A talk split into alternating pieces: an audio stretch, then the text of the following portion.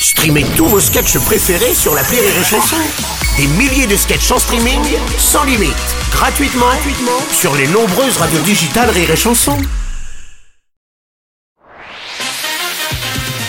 Rire et Chanson, une heure de rire avec Jérôme Commandeur. Souvent les humoristes s'inspirent de leur propre vie, tu le sais ça pour Ouais. dévoiler Ouais. leur intimité. Et lui nous confirme que ce n'est pas une légende parce que son spectacle s'appelle Grande Gueule, Petite Bite. Voici vrai, Callaghan. Le billet de Callaghan. C'est vrai que l'inverse ne marche pas.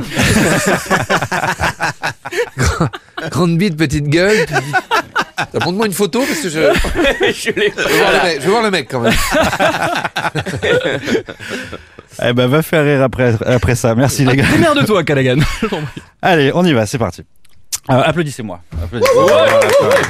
Il a déjà des desiderata le mec. Voilà. Bonjour. Là, je vois vos regards et vous êtes en train de vous dire, tiens, il y a eu un désistement. Non, Voilà, Jérôme, j'ai repris cette introduction de toi César.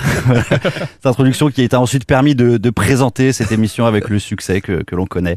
On notera au passage l'humour original de Rire et Chanson qui a tenu à programmer deux chroniqueurs chauves et un animateur chauve pour t'accompagner pendant une heure. J'ai, vraiment hâte de voir l'émission quand vous recevrez Damien Abad. Ça va être... Voilà, ça va être qui les chroniqueurs Euh, Jean-Jacques Bourdin, Nicolas Hulot, Harvey Weinstein? J'ai hâte d'y être. Non, plus sérieusement, merci Rire et Chanson de mettre les chauves à, à l'honneur. En arrivant dans le studio, j'avais l'impression d'être dans une salle d'attente d'une clinique d'implant capillaire en Turquie. à 300 euros tout compris pour rendre hommage à ton spectacle. Jérôme.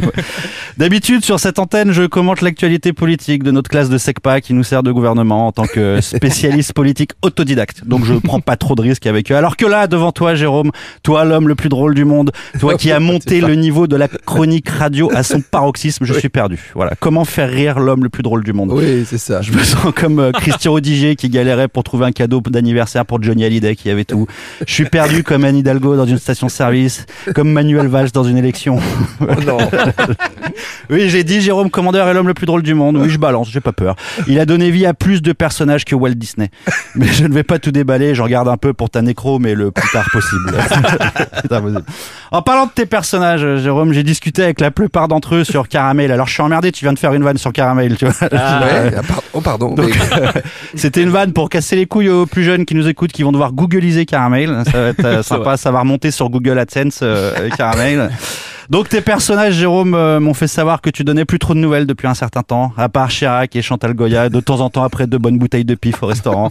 Mais les autres, Jérôme, Euseb, Meusper, Bernard Fiscard et tous les autres qui manquent à la France. Et c'est marrant puisqu'après enquête, ils se sont rendus compte, tes personnages, que tu donnais moins de nouvelles depuis que ça cartonne grave pour toi. Et ils ont décidé de te faire entendre leur colère par la voix de leur représentant syndical qui sera plus à même que moi de débriefer ton film. Car c'est pour ça que tu es venu à la base, euh, Jérôme.